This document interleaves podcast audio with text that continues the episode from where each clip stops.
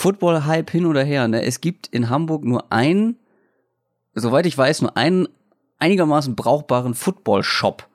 Also Echt? so für Football-Zubehör und so weiter. Und äh, wir haben am Sonntag das erste Spiel, das erste Flag-Football-Spiel Ah, in Dresden und äh, wir brauchen Mundschutz. Und jetzt Mhm. musste, äh, musste ich dann nach Wandsbek eiern. Ah, schön in der 40 schon- Grad warmen Bahn, um mir draußen. Mundschutz zu kaufen. Ja. Ja, Mundschutz fand ich immer furchtbar. Hast du den dir schon angepasst? Nee, nee, nee, liegt hier Ah, noch einge ich Ich eingeschweißt. habe da ganz viele. Ich habe früher ähm, Hockey gespielt ähm, als Kind ganz, oder als so Kind und junger Jugendlicher länger. Ähm, und da habe ich immer noch so äh, Kindheitstrauma dran, wenn dieser, äh, wenn der dann irgendwie so warm gemacht wurde und dann äh, musste den ja irgendwie an deine Zähne anpassen und so da. Und ah, das fand ich immer ganz furchtbar. Ja, jetzt freue ich mich noch mehr drauf.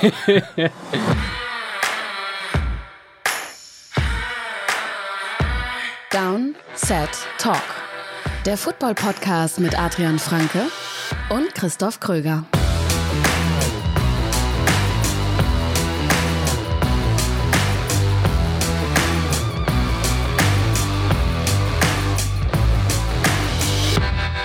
Ganz ohne Mundschutz, aber ich habe es im Gefühl, das wird heute eine richtig schöne Ausgabe. Liegt vielleicht auch daran, dass wir uns zum ersten Mal so richtig explizit mit meinem Lieblingsfootball-Thema beschäftigen, nämlich Fantasy Football.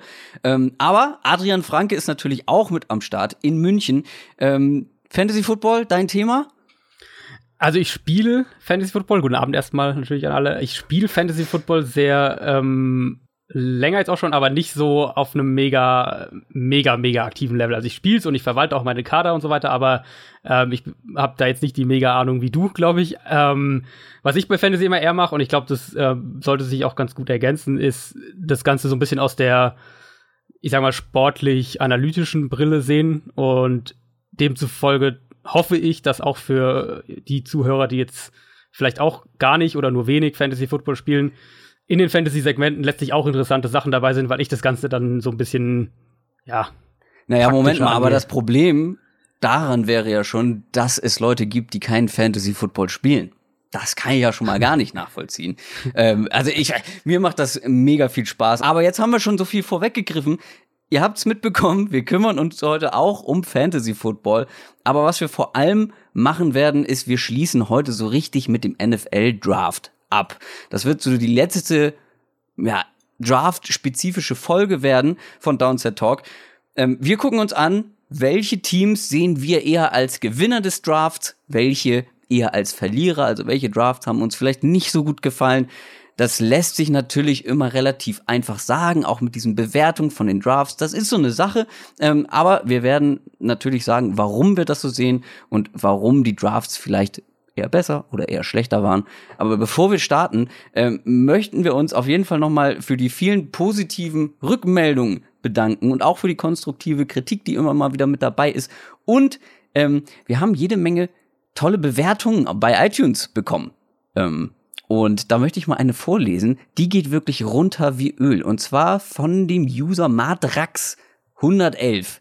Der hat geschrieben, top mit einem Daumen hoch. Geiler NFL-Podcast. Beide passen echt gut zusammen. Auf der einen Seite ein guter Moderator, äh, der selber Ahnung von der NFL hat. Auf der anderen Seite mit dem Typ von Spox, einem super Experten, macht echt Laune zuzuhören.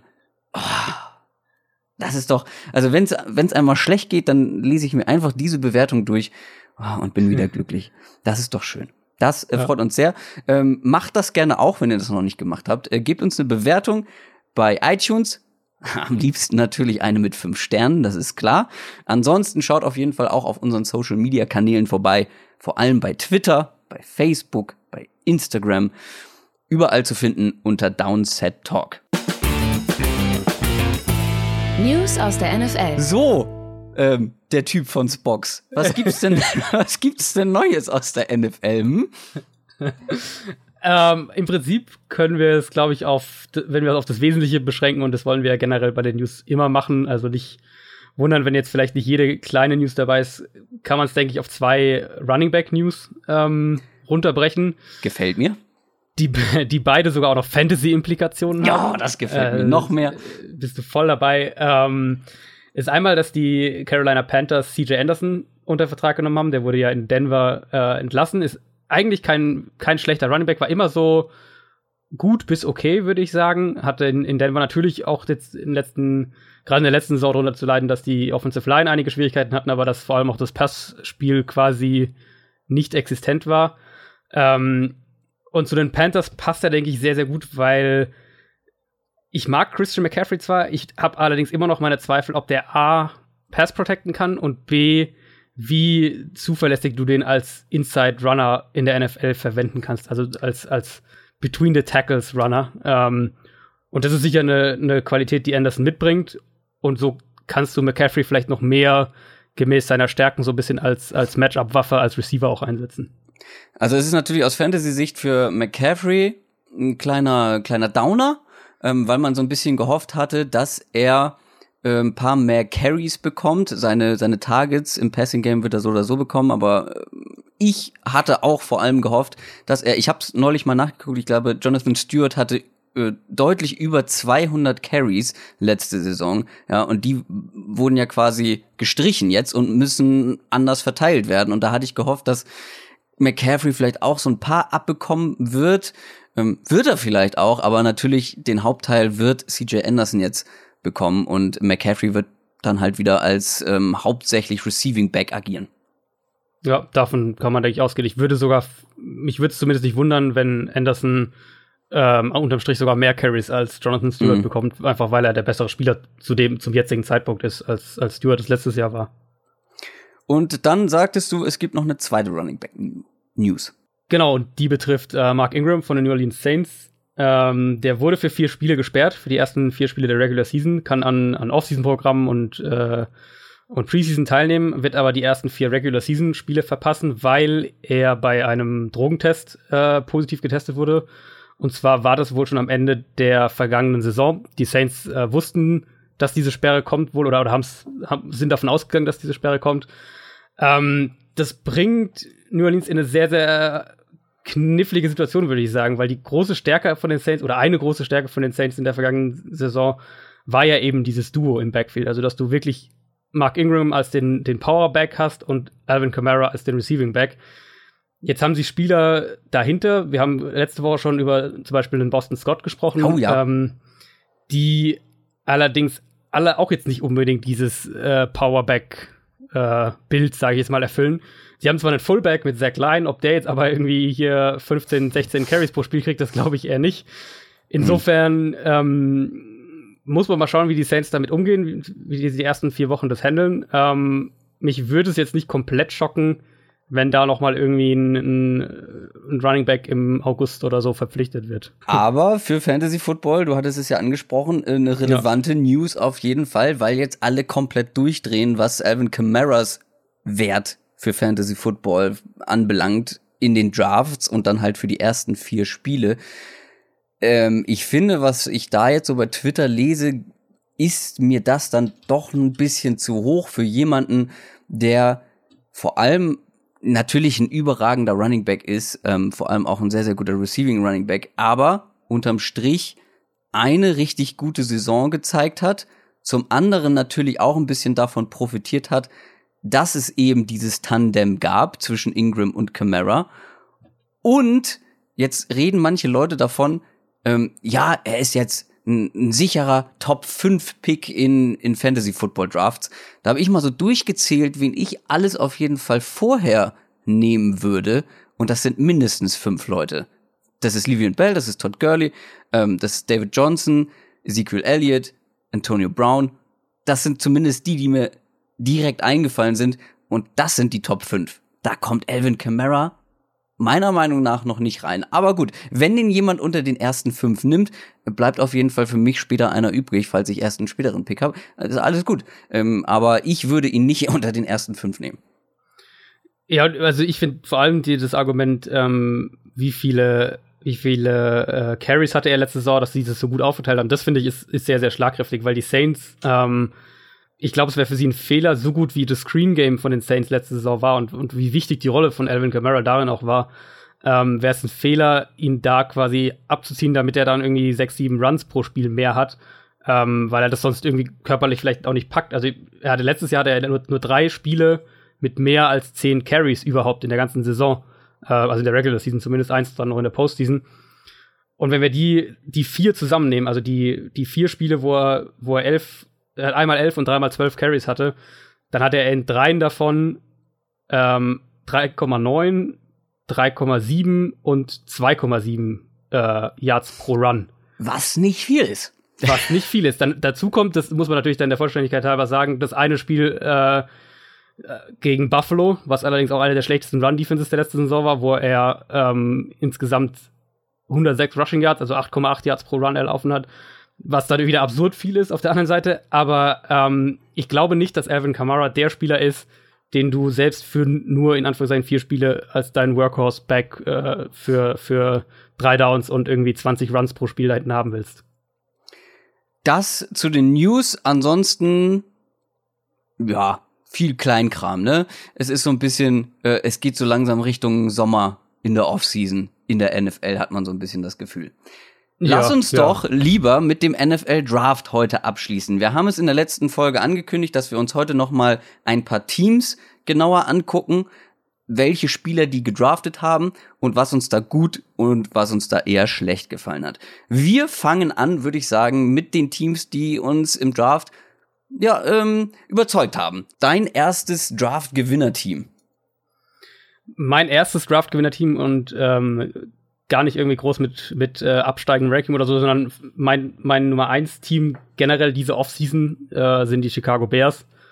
Und ja. das ist das Zusammenspiel aus Draft und Free Agency ganz klar. Aber wenn wir uns, selbst wenn wir uns jetzt erstmal nur auf den Draft ähm, fokussieren, dann haben die meiner Meinung nach in den ersten, mindestens in den, in den ersten drei Picks, ähm, drei sofortige Starter gedraftet, was schon mal extrem gut ist. Dann haben sie dazu, dazu später noch äh, ja, sagen wir mal, Kadertiefe, aber auch Spieler, die, die in Jahr 1 irgendwie in der Rotation einen Einfluss haben können, wie ein Bilal Nichols zum Beispiel in der Defensive Line Rotation.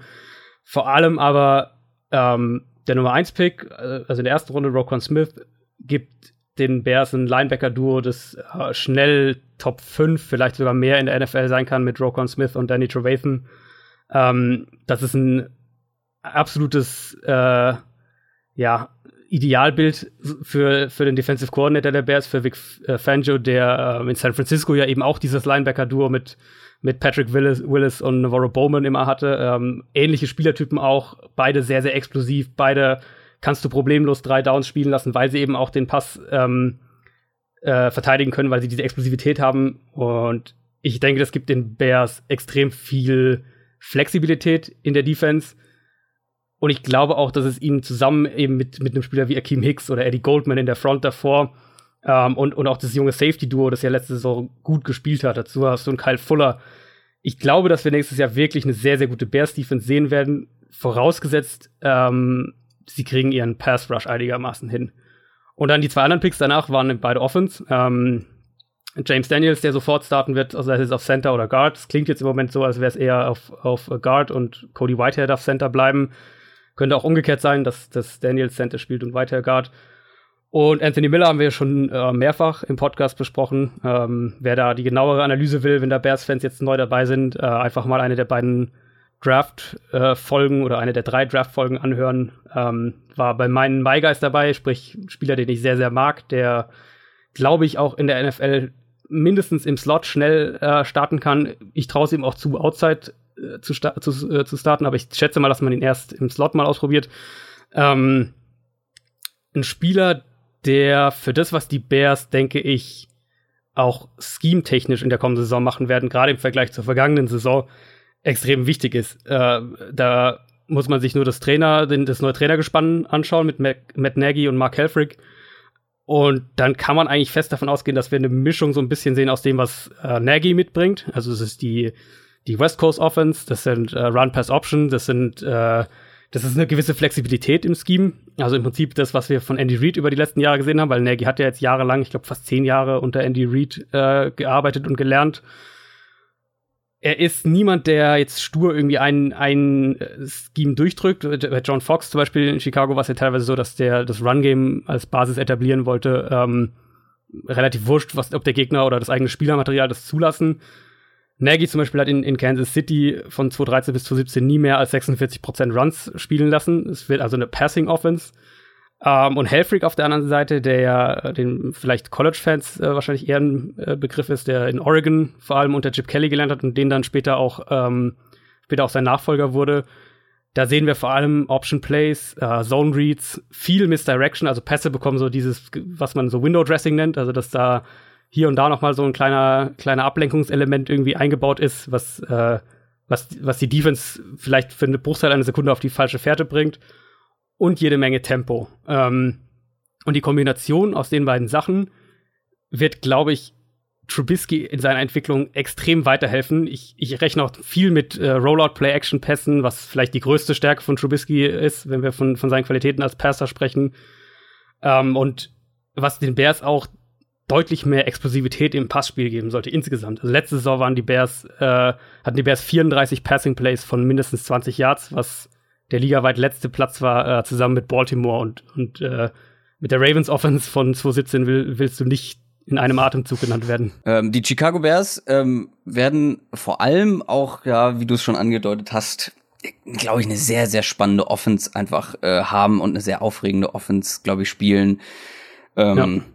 Die haben ja noch das Backfield mit Jordan Howard und Terry Cohen, was man nicht genau, vergessen ja. darf. Jetzt haben sie auch ein paar Waffen für Trubisky. Die O-Line ist verbessert. Das wird, glaube ich, sehr, sehr spannend. Ähm, ja. Mein erstes Gewinnerteam ist ein Team, was, glaube ich, nicht alle so einheitlich als mh, hm, positives Team im Draft sehen. Die Dallas Cowboys. Ähm, es gibt ja immer so diese, diese zwei Philosophien. Entweder draftet man nach Need, also was für Positionen brauche ich oder muss ich verbessern? Oder man guckt an, äh, was sind noch die verbliebenen besten Spieler im Board, wenn ich dran bin. Und ich finde, die Dallas Cowboys haben so eine gute Mischung aus beiden gefunden. Hm, zum einen haben sie geguckt, was brauchen wir und zum anderen, was sind die besten Spieler noch auf dem Board. Also in der ersten Runde haben sie sich einen Linebacker geholt, Leighton Thunderash, ähm, richtig guter Linebacker, glaube ich, sind wir uns einig, äh, mit viel Potenzial vor allem noch. Ähm, und der kann ähnlich wie die Bears, wie du es eben gesagt hast, ähm, zusammen mit Sean Lee und Jalen Smith ein sehr, sehr spannendes und sehr, sehr gutes Linebacker-Trio bilden. Und ich meine, in der heutigen NFL, wir wissen, wie wichtig es ist, die Mitte des Feldes gut zu verteidigen und dicht zu machen. Ähm, dann, wir erinnern, wir erinnern uns, Dallas war am besten, als ihre O-Line wirklich herausragend gut war. Und sie haben sich mit Connor Williams ähm, einen verdammt starken O-Liner geholt. Das ist ein Tackle. Der größere Need vielleicht für Dallas wäre möglicherweise ein Guard gewesen. Ähm, aber man hat halt hier, wie ich es eben gesagt hat, geguckt, ähm, wer ist der beste O-Liner noch auf dem Board äh, und dann nehmen wir den und äh, nehmen jetzt nicht zwingend einen Guard, der vielleicht insgesamt nicht ganz so gut ist. Ähm, dann haben viele erwartet, dass Dallas einen Wide Receiver früh nimmt und das ist auch ein Grund für manche, die sagen, ja, Dallas hätte äh, frühen Wide Receiver nehmen müssen, ähm, nachdem man Des Bryant gecuttet hat. Mm, aber offensichtlich scheint man von der Wide Receiver Klasse nicht so besonders angetan und überzeugt gewesen zu sein. Keine Ahnung. Ähm, scheint so. Aber man hat in Runde drei halt Michael Gallup geholt, ähm, was insofern ein ganz guter Pick ist, weil er ein relativ kompletter Receiver im, ist. Vielleicht sogar einer der komplettesten im Draft. Und dann hat man jetzt mit, mit Hearns, mit Beasley und Michael Gallup zwar vielleicht ein relativ durchschnittliches, aber ein sehr, sehr ausgewogenes und ausgeglichenes Receiver-Trio, äh, was sie da als Waffen dann für ähm, Dak Prescott haben. Und natürlich haben sie jetzt noch Elliott im Backfield plus eine stärkere O-Line im besten Fall als letztes Jahr. Also ich glaube, die haben da, wie gesagt, in Sachen Need und Value, was sie da gemacht haben, hat mir das ziemlich gut gefallen. Und gerade wenn man äh, den Connor Williams Pick sich anschaut, also für mich wäre da, oder mein erster Instinkt dabei war, man sollte ihn zumindest ähm, als Right Tackle ausprobieren. Und zwar einfach aus dem Grund, dass der ähm, Positionswert von einem Right Tackle nach wie vor einfach höher ist als von einem Guard. Ähm, und ich glaube, dass Lyle Collins der bessere Guard von den beiden ist und dass Connor Williams der bessere Tackle von den beiden ist. Mhm.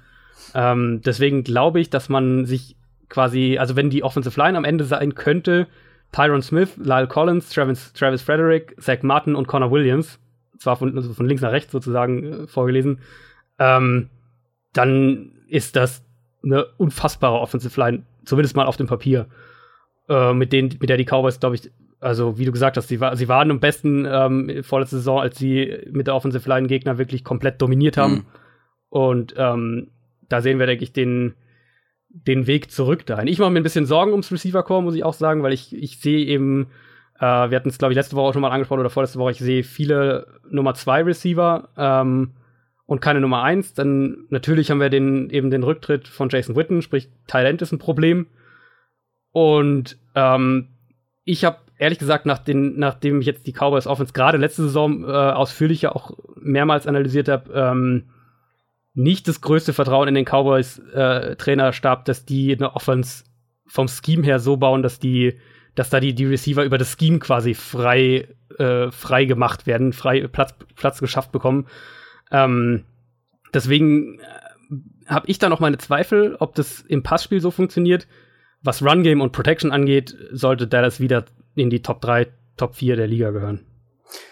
Dein zweites Gewinnerteam des Drafts. Wen haben wir da? Mein zweites Gewinnerteam, da bleiben wir äh, quasi in der Division, in der ich eben schon war, in der NFC North. Und zwar sind das die Green Bay Packers. Äh, wir haben über die Packers, glaube ich, weiß gar nicht, ob wir schon mal ein bisschen gesprochen haben, aber auf jeden Fall waren die für mich in der Offseason generell und jetzt auch im Draft ähm, ein sehr, sehr gutes Beispiel, wie, wie sich die Philosophie einer Franchise verändern kann, wenn man, äh, wenn ein neuer, neuer Geschäftsführer da ist und, und äh, generell frischer Wind mit, mit neuen Koordinatoren und so weiter reinkommt. Die Packers waren erst in der Free Agency ungewöhnlich aggressiv, dann waren sie jetzt im Draft, haben sie sich ähm, zwei der für mich vielleicht die zwei aggressivsten Cornerbacks in der Klasse mit Jair Alexander und Josh Jackson geholt ähm, die beide ganz unterschiedliche Rollen innerhalb des Cornerbacks, äh, Cornerback-Kurs ausfüllen können. Ähm, dazu mit Oren Burks in der dritten Runde einen Linebacker, der covern kann. Und danach war scheinbar die Philosophie, äh, viel, wir wollen viele große Wide Receiver äh, mit Mon Moore, äh, Marcus Valdes Scantling und eben Equanimus, Equanimus St. Brown. Ähm, drei sehr, sehr große Wide Receiver geholt. Wie das funktioniert, muss man mal schauen. Mein Fokus liegt aber eher bei den Packers auf der Defense, in die sie ja auch die ersten drei äh, Picks gesteckt haben. Die Packers werden ja unter Mike Patton grundsätzlich eine 3-4-Defense spielen, also drei Defensive Linemen, vier Linebacker.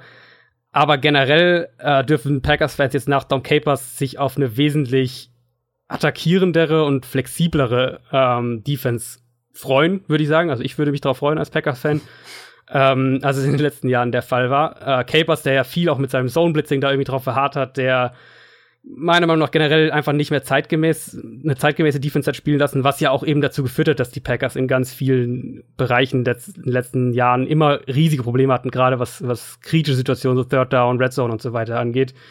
Unter Patton ja, wird es so ein Hybrid-Scheme sein. Es ist ein komplexes Scheme äh, mit vielen Anpassungen an der Line of Scrimmage. Spieler müssen da sehr, sehr mental auch voll da sein. Ähm, keine, keine, also keine einfache Defense, auch für die Spieler nicht. Ähm, ein bisschen Ähnlichkeiten vielleicht mit dem, was wir von Rex Ryan auch kennen oder dem Patton äh, auch länger gearbeitet hat. Ähm, ich erwarte viele Blitzpakete in Kombination mit Press Coverage und auch viel Man Coverage.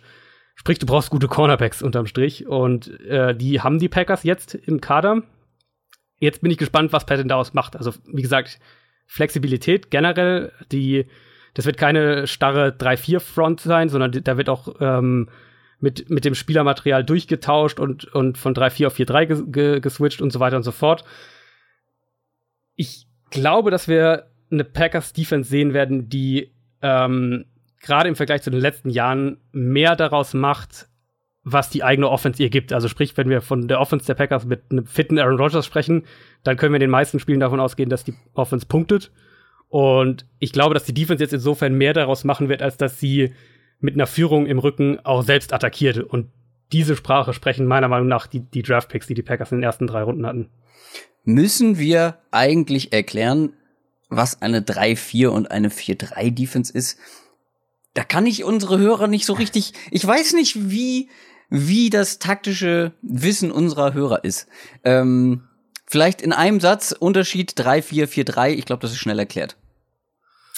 Ja, also ich habe es ja versucht, mal kurz in einem Nebensatz eben äh, reinzuwerfen. Mhm. Also grundsätzlich ähm, 3-4-Front heißt, man hat drei Defensive Linemen, also die sich an der Line of Scrimmage aufstellen, gegenüber von der Offensive Line und vier Linebacker dahinter. Sprich, du hast ähm, zwei Outside Linebacker und zwei Inside Linebacker. Die Outside Linebacker sind in der 3-4 Front die klassischen Pass Rusher. Also denkt zum Beispiel an Von Miller mhm. oder so. Ähm, die 4-3 Front hat vier Defensive Linemen und drei Linebacker dahinter. Äh, das ist zum Beispiel das, weil wir es irgendwann von den Cowboys hatten, was die Cowboys spielen. Ähm, du, deine primären Pass Rusher in der 4-3 Front sind eben die beiden äußeren Defensive Linemen, mhm. während die Linebacker mehr äh, meistens in der, in der 4-3 eher, sagen wir mal, schnellere Spielertypen sind oder ja, kann man sagen, vielleicht ein bisschen flexiblere, vielseitigere Spielertypen, mhm. äh, die mehr, die ein größeres Aufgabenfeld haben als jetzt der klassische äh, 3-4 Outside Linebacker zum Beispiel. Kleine Taktikschule von Adrian Franke. Ich finde das auch immer ganz schön. Ähm, bei mir wird's jetzt nicht ähm, ganz so taktisch, sondern äh, es geht um ein Team, ein Gewinnerteam des Drafts aus meiner Sicht, wo viele mir wahrscheinlich widersprechen werden. Und ich kann das absolut nachvollziehen, wenn mir da widersprochen wird. Und zwar habe ich die New York Giants als Gewinnerteam. Und ich glaube, auch Adrian wird mir da widersprechen. Es ist nämlich ein sehr umstrittener Draft und ich finde, man muss.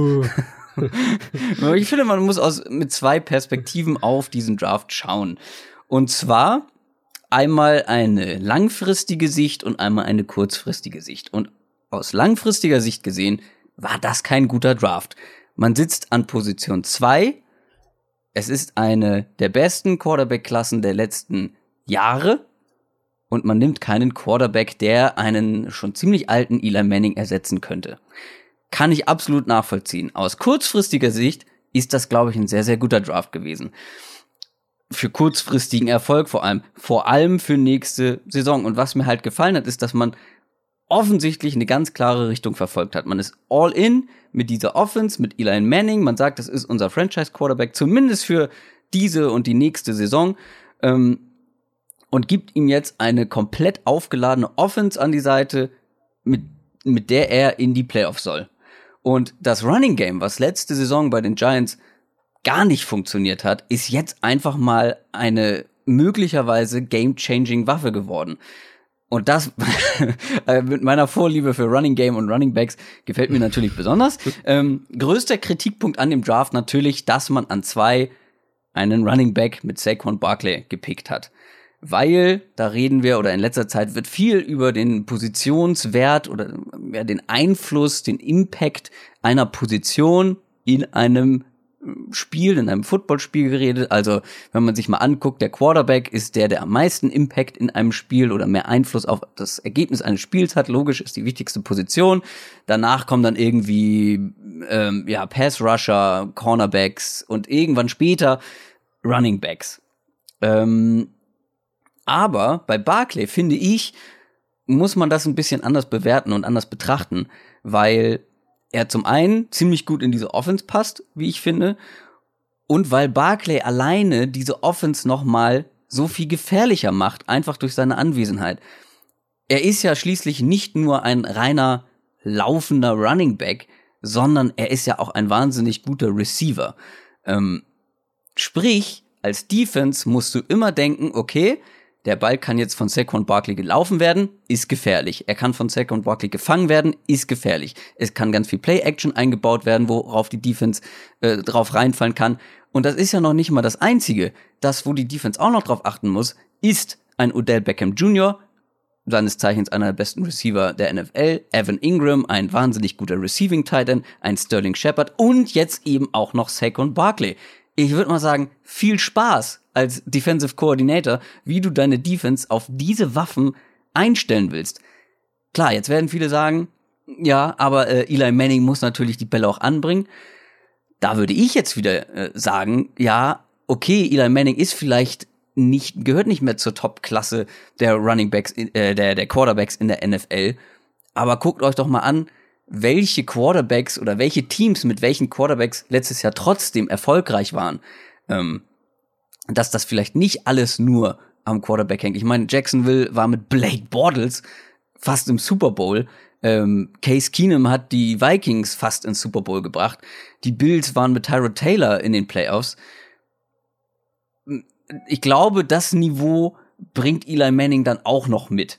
Kann man auch drüber diskutieren, ich weiß, aber ich finde, ähm, er wird oft schlechter geredet, als er vielleicht ist. Dann, was ich gesagt habe, es wurde eine ganz klare Philosophie in diesem Draft verfolgt. Will Hernandez in der zweiten Runde, einer der besten O-Liner des Drafts, passt halt genau da rein. Ähm, Eli besser schützen, das hat letzte Saison auch nicht so dolle funktioniert und vor allem Barclays Chancen erhöhen. Wir müssen uns nochmal vergegenwärtigen, im College bei Penn State hatte er eine ziemlich schlechte O-Line und hat so eingeschlagen, wie er halt eben eingeschlagen ähm, ist oder hat. Wie auch immer das grammatikalisch jetzt richtig ist. Ähm, auf jeden Fall stellt man ihm jetzt ja eine, ähm, eine sehr passable O-Line an die Seite, die ihm auf jeden Fall ein paar Gaps machen wird. Und dann ist er halt immer noch Saquon Barkley. Ja, man kann natürlich sagen, okay, die Defense der Giants ist vielleicht noch so ein bisschen das Problem, die Problemzone. Da hat man ähm, sich im Draft einen Defensive End und einen Defensive Tackle geholt, wo Potenzial vorhanden ist. Ähm, beide noch etwas inkonstant waren im College. So irgendwie zwei, wir gucken mal, was die können. Picks. Ähm, und in der vierten Runde Kyle Loletta, ähm, ein Quarterback tatsächlich dann auch, ähm, der jetzt wahrscheinlich mit Davis Webb um Eli Mannings Nachfolge kämpfen wird.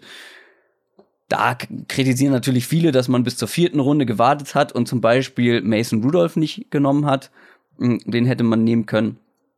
Aber vielleicht zeigt das auch, dass sie vielleicht doch ein bisschen mehr von Davis Webb überzeugt sind, ähm, als wir bisher dachten. Jetzt ich glaub, bin ich das, gespannt.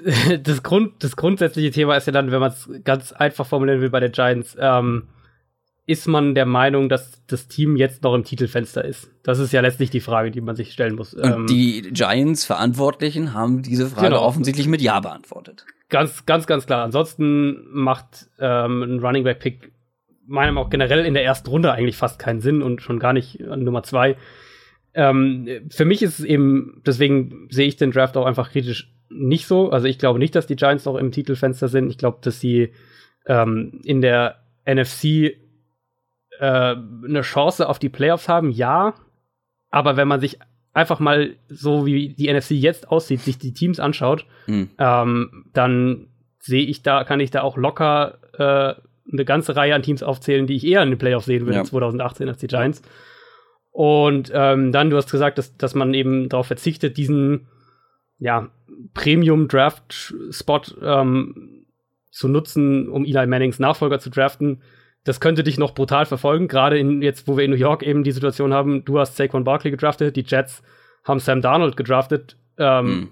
Was, wie, wie erfolgreich müsstest du in den nächsten vier Jahren oder drei Jahren mit Barkley sein, damit die Fans das als guten Pick äh, abhaken, wenn, wenn Sam Darnold für 15 Jahre der Jets Quarterback ist? Also, ähm, ich glaube, die Situation für die Giants ist einfach jetzt, die sie sich selbst geschaffen haben, durch die, so wie sie den Draft eben angegangen sind, so dass sie gewinnen müssen jetzt. Und, und äh, da führt überhaupt kein Weg dran vorbei. Wenn sie das nicht schaffen oder wenn sie jetzt ein, ein was ich eben befürchte aus Giants Sicht, dass sie jetzt eben so ein oberes Mittelmaß-Team sind, was dann irgendwie 9 und 7 geht nächste Saison und dann eben an, an Spot sich 18, 19 pickt im, im Draft äh, nächstes Jahr und dann eben keine Chance auf einen Quarterback hat in dem Draft, der vielleicht auch nicht so tief an Quarterbacks ist wie jetzt dieser dieses Jahr, dann glaube ich, werden viele, viele Giants-Fans und vielleicht auch der ein oder andere verantwortlich zurückblicken und denken, Mann, hätten wir doch lieber Sony Michel am Ende der ersten Runde irgendwie gedraftet, zurückgetradet oder äh, mhm. was auch immer oder oder oder oder Rashad Penny oder wie auch immer ähm, als diesen Premium-Pick für Saquon Barkley zu verwenden. Dass sie auf dem Papier natürlich jetzt für diese Saison mit mit Barkley ähm, den Hernandez-Pick fand ich super Anfang der zweiten Runde, das war so irgendwie auch ein No-Brainer, glaube ich. Uh, Lorenzo Carter in der dritten Runde hat für mich auch absolut Sinn gemacht. Und ich zum Beispiel, ich finde ja Kyle Letta auch gar nicht schlecht. Also ich finde, das ist ein Quarterback, der es durchaus wert ist, um Ressourcen reinzustecken, was so, was seine Entwicklung angeht. Aber ich könnte, oder für mich ist die Chance höher, ähm, dass die Giants diesen Draft in vier Jahren, sage ich jetzt mal, bereuen, als dass sie sagen, da haben wir alles richtig gemacht. Ist auf jeden Fall, wie ich gesagt habe, ein sehr umstrittener Draft. Ähm, und da werden wir auch bestimmt noch länger drüber diskutieren. Ja. Du hast jetzt, also von meiner Seite aus war es das mit positiven Teams äh, des Drafts, aber du hast noch ein Gewinnerteam. Genau, ich habe noch ein Gewinnerteam. Die Denver Broncos haben für mich nach Chicago oder neben Chicago so mit den besten Draft abgeliefert, äh, was natürlich einmal in der ersten Runde einfach damit zusammenhängt, dass sie dass Bradley Chubb ihnen in den Schoß gefallen ist, was, glaube ich, die allermeisten Mock-Draft technisch nicht auf dem Schirm hatten. Also da war es irgendwie so, an vier ist er halt weg, wie auch immer. Ob er jetzt an zwei geht, an drei geht oder an vier geht, aber an vier ist er auf jeden mhm. Fall weg. Ähm, das heißt, sie haben jetzt neben Vaughn Miller, der der beste reine Edge-Rusher, sage ich jetzt mal, in der NFL ist, haben sie sich das be beste Edge-Prospect dieser Draftklasse gesichert. Die werden, da gehe ich fest von aus, ähm, also dass Chubb direkt auch äh, starten wird. Dann haben sie dazu äh, philosophisch alles in die Richtung gemacht, äh, dass sie Case Keenum stärken wollen. Also sie haben ja Case Keenum in der Free Agency verpflichtet für zwei Jahre. Ähm, der Vertrag ist auch so strukturiert, dass es schon so ein bisschen darauf hindeutet, dass sie durchaus ihm auch zutrauen, jetzt mehr als nur so mal ein Jahr Übergangslösung zu sein. Also ich glaube schon, dass der Plan der Broncos mit Keenum der ist, dass sie ihm wirklich die Möglichkeit geben wollen, vielleicht auch fünf, vier, fünf Jahre erfolgreich zu sein und eben nicht direkt darauf aus waren, ja, eigentlich ist ja nur unsere Übergangslösung, wir wollen jetzt den, den Rookie haben. Und diese Sprache spricht der Draft und ich glaube, das ist eine gute, eine gute Vorgehensweise. Also sie haben ja sich zwei, zwei neue Receiver, die perspektivisch starten könnten. Cortland Sutton könnte sehr, sehr schnell ähm, in die irgendwie oder viele Snaps sammeln. Ist ein sehr, sehr ähnlicher Spielertyp auch wie Demarius Thomas, den die Broncos, der Nummer 1 Receiver der Broncos. Äh, sie haben mit Royce Freeman einen neuen Starting Running Back sich geholt. Ähm, äh, der vierten Runde eben Deshaun Hamilton, Receiver von Penn State. Und äh, generell glaube ich, dass die Broncos, so wie sie den Draft grundsätzlich angegangen sind, ähm, das richtig gemacht haben, weil wenn du, wenn du auf Case Keenum vertraust, wenn du sagst, wir, ähm, unser Offensive Corner Bill Musgrave, der kann ein Scheme entwerfen, die das zu Keenum passt, und das glaube ich, dass er das kann, dass das funktionieren kann in dem Zusammenspiel, ähm, dann musst du an Denvers Stelle sagen, wir haben immer noch eine Elite Defense, die wurde jetzt noch mal besser, dadurch, dass wir Bradley Chubb bekommen haben. Ähm, jetzt müssen wir auch alles dafür tun, dass die Offense einigermaßen damit Schritt halten kann und wir nicht das Szenario haben wie eben in den letzten Jahren, ähm, die Defense spielt gut, spielt sehr gut, spielt äh, so, dass man in die Playoffs kommen müsste, aber die Offense kann eben da nicht mithalten. Und ich glaube, die Broncos haben viel dafür gemacht, dass das dieses Jahr anders wird. Dem kann ich nichts hinzufügen, ehrlich gesagt. Und um ähm, den Rahmen nicht wieder zeitlich zu sprengen, würde ich sagen, kommen wir direkt zu deinem ersten Verliererteam. Ja, mein, also mein Verliererteam sind und bleiben ähm, leider die Auckland Raiders. Da hat sich nichts geändert. Also gleiche, gleiche Division. Ähm, für mich sind die Raiders auf der einen Seite eines der spannendsten Teams dieser Offseason, äh, einfach weil ich wahnsinnig gespannt drauf bin, wie ähm, die Offense und generell die Herangehensweise von John Gruden aussieht. Das kann, glaube ich, realistisch niemand im Moment einschätzen. Um, ähm, und dann bin ich eben auch gespannt, wie sich Derek Carr unter Gruden entwickelt. Auf der einen Seite, das wird ganz, ganz kritisch sein für die, für Erfolg und Misserfolg in, in Oakland, ganz klar. Ähm, rein was den Draft angeht, war es für mich einfach eine Mischung aus äh, High-Upside äh, athletischen Spielern, die vielleicht mal gut bis sehr gut sein könnten, aber auch sehr, sehr schlecht sein könnten. Da denke ich jetzt vor allem an äh, Colton Miller in der ersten Runde und Brandon Parker in der dritten Runde. Und auf der anderen Seite ähm, Spieler, die eben, ja, Risikopicks sind. Also Arden Key, der eine ganze Reihe an, an Off-Field-Bedenken mitbringt, wo man sagen muss, man weiß letztlich nicht, wie der, ähm, wie der im NFL-Team sich präsentiert. Der ja auch dann, wo man überhaupt noch nicht genau weiß, wie der, wie der, ja, was so, was so äh, Ernährung, Disziplin, all diese Sachen angeht, ähm, ob der da NFL, ein NFL-Spieler sein kann. Und dann eben Maurice Hurst, äh, der ja für mich ein Top 10, Top 12 Spieler rein vom Sportlichen her in dieser Klasse war, aber der eben in die fünfte Runde gefallen ist, weil es die Bedenken mit seinem Herzen gibt, die ja bei der Combine erstmals aufgepoppt sind und die danach nie wieder ganz irgendwie weggingen, obwohl er ja den Pro Day dann machen durfte von den Teamärzten aus oder, oder von den Ärzten da aus.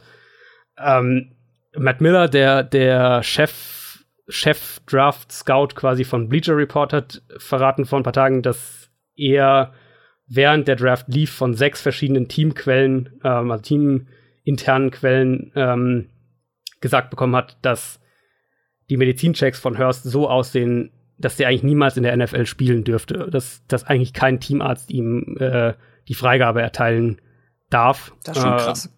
Das ist schon sehr, sehr krass und, und Matt Miller ist eigentlich jemand, der sehr gut vernetzt ist hm. innerhalb in, in dieser, was so die ganzen den Draft und auch die, die Scouts und das alles angeht. Und es waren eben, er hat eben gesagt, sechs verschiedene, unabhängig voneinander haben ihm das so gesagt. Ähm, also der war fast wütend, dass Maurice Hurst letztlich gedraftet wurde. Ja, und da muss man eben auch schauen. Also in der fünften Runde ist es irgendwie okay, da kannst du das Risiko eingehen, weil wenn doch alles gesundheitlich in Ordnung ist, dann mhm. ist es einer der Mega-Steals dieses Drafts. Aber am, unterm Strich sehe ich bei den Raiders nach dem Draft viel, viel mehr Fragezeichen und ich weiß ehrlich nicht, wo Oakland jetzt ähm, besser ist, als sie es Anfang April waren. Was ja schon Armutszeugnis eigentlich ist. Ja. Also ähm, ein Draft, dass ein Draft eine Mannschaft nicht, zumindest nicht mal so wirklich in der Tiefe stärker macht, dann muss man irgendwas falsch gemacht haben. Mich, ja, aber es ist eben alles Fragezeichen. Irgendwie ja, genau. Es sind so viele Fragezeichen. Generell, äh, der ganze Roster ist voller Fragezeichen. Ja. ja auch, auch die, die Free Agency Verpflichtungen sind alles so Sachen, wo ja, die waren mal gut, die könnten auch wieder gut werden, aber wer weiß das schon? Ne? Also wenn ich da an Jordy Nelson ja. denke, ähm, an Doug Martin, Doug Martin ja. genau, ähm, solche Leute. Ja, ähm, das, ähm, das muss man alles abwarten bei den Raiders. Dann habe ich noch ein Verliererteam äh, zum Abschluss. Und zwar ein, ein Draft, der so ein bisschen unauffällig fragwürdig war in meinen Notizen steht unauffällig Scheiße. Das wollte ich jetzt nicht so sagen, weil ich glaube, so schlimm war es dann auch nicht. Die Detroit das Lions. wieder explizit werden. Stimmt. oh je, oh je. Ich muss auf meine Wortwahl achten. Die Detroit Lions haben sehr komisch gedraftet, finde ich einfach. Erste Runde, Frank Ragnow, Center, einen deiner My Guys. Super Pick, kann man, glaube ich, nicht viel gegen sagen. Ist der beste Center im Draft gewesen. Aber was danach kam, war irgendwie komisch.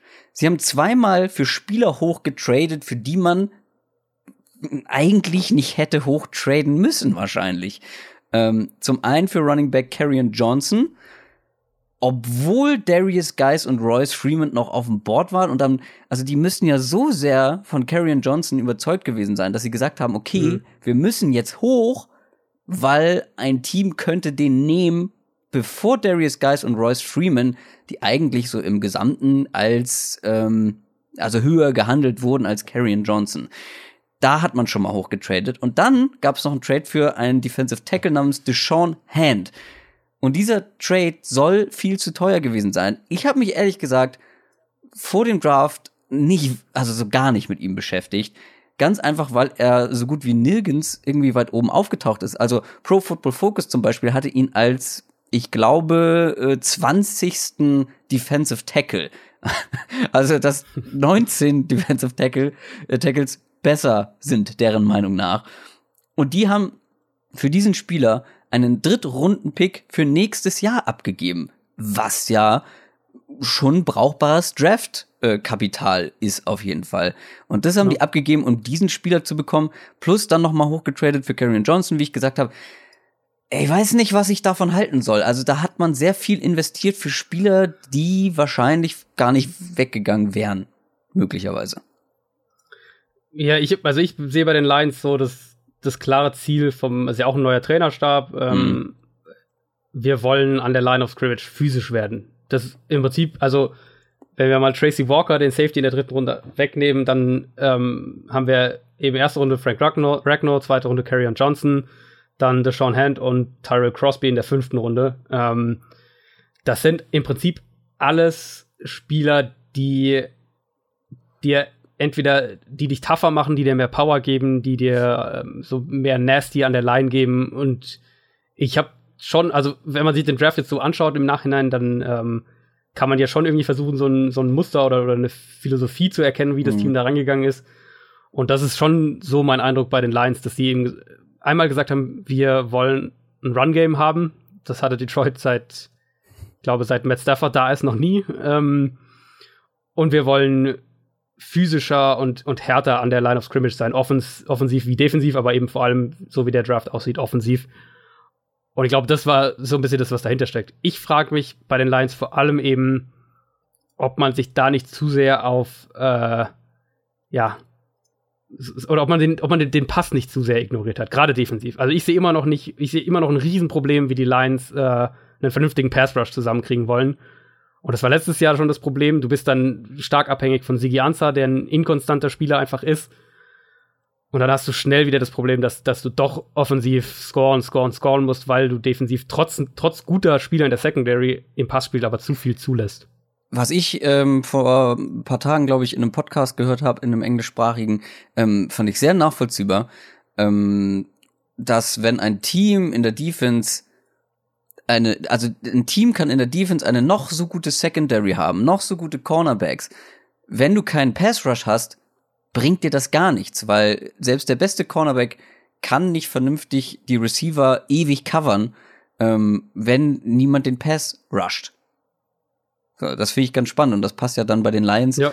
ähm, wie die Faust aufs Auge. Wenn du nicht total, den Quarterback total, rushen kannst, wird er genug Zeit haben, um irgendwann jemanden offenes zu finden. Ich meine, du musst halt dann, du musst halt dann blitzen. Das ist dann quasi deine Antwort. Genau. Ähm, Aber dann ist da ja sowieso einer frei und ne, das kann. Ja. Und du hast, also dann ist der Druck natürlich im, also dann hast du viele 1 gegen 1 Duelle in der Secondary. Mhm. Was vielleicht, also was für die Lions wahrscheinlich der bessere Weg wäre, als sich auf den Pass Rush zu verlassen, zu sagen, wir verlassen uns auf die Secondary. Ähm, aber ich sehe gar nicht, dass Matt Patricia so spielen lässt. Also zumindest wäre das ein. Gimli klarer Stilbruch äh, zu dem, was, was, was er in New England gemacht hat. Matt Patricia ist für mich Gimli. Äh, das wollte ich noch einmal reinwerfen. Aber ich glaube. Ich kurz gefragt, ob da ein Tonfehler oder so in der Leitung war. Gimli! Wo kam das denn her? Ja, findest du nicht? Der sieht aus wie Gimli. Es ist. Er hätte auch bei Herr der Ringe Raketenwissenschaftler nicht als Gimli bezeichnen. Bitte? Er hat einen Bleistift. Du kannst auch den Raketenwissenschaftler nicht als Gimli bezeichnen. Ja, okay, eine Mischung aus Gimli und einem Raketenwissenschaftler. ähm, aber ich glaube, damit sind wir, was die Teams anbelangt und den Draft soweit, ähm, können wir abschließen, oder? Ich meine, ja, ähm, wer jetzt ja. sagt, was, das ist alles zum Draft, der muss sich die letzten beiden Ausgaben von Downset Talk anhören. Da haben wir sehr viel über den Draft gesprochen. Wir haben die erste Runde auseinandergenommen. Wir haben über einzelne Picks philosophiert. Und jetzt haben ja. wir das Ganze nochmal aus Teamsicht angeguckt. Klar, da sind jetzt ähm, nur wenige Teams zur Sprache gekommen und der ein oder andere Fan wird sagen, oh, was ist denn mit meinem Team? Wir werden uns, um natürlich auch die noch sehr lange Off-Season zu überbrücken, wir werden uns um die einzelnen Teams intensiv kümmern. Ab nächster Woche werden wir nämlich anfangen, die einzelnen Divisions pro Folge aufzudröseln. Ja, also wir gucken uns eine Division in einer Folge komplett an, jedes Team, was ist in der Free Agency passiert, was ist im Draft passiert, ähm, was, wie sehen wir die Zukunft von diesem Team und so weiter und so fort. Fantasy Football bei Downset Talk. Ähm, wir haben von einem Hörer einen sehr guten Hinweis bekommen, finde ich. Und zwar, dass in Deutschland das Thema Fantasy Football noch so ein bisschen stiefmütterlich ähm, betrachtet wird und viele auch gar nicht wissen, worum geht eigentlich beim Fantasy Football. Ähm, viele, die bestimmt da mal einsteigen wollen, aber noch nicht so viel Hintergrundinformationen haben. Ich finde, jetzt mal ganz unabgesprochen, Adrian, ich finde das eine sehr, sehr gute Idee, mal ähm, so ein Part zu machen, Fantasy Football für Einsteiger. Ja, also ähm, vielleicht lerne ich da ja auch noch was. guck mal, das wäre doch noch, das wäre äh, das wäre doch optimal. Ähm, ja. Ich glaube, das werden wir mal machen. Aber jetzt gucken wir uns ähm, die Rookies ähm, für Fantasy oder aus Fantasy Football Sicht an, die jetzt in dem diesjährigen Draft zu den einzelnen Teams gegangen sind. Und da muss man vielleicht für Leute, die sich nicht so sehr mit Fantasy Football betrachten, worauf es dabei ankommt. Ich habe so ein kleines Ranking gemacht, die Top 10 sozusagen.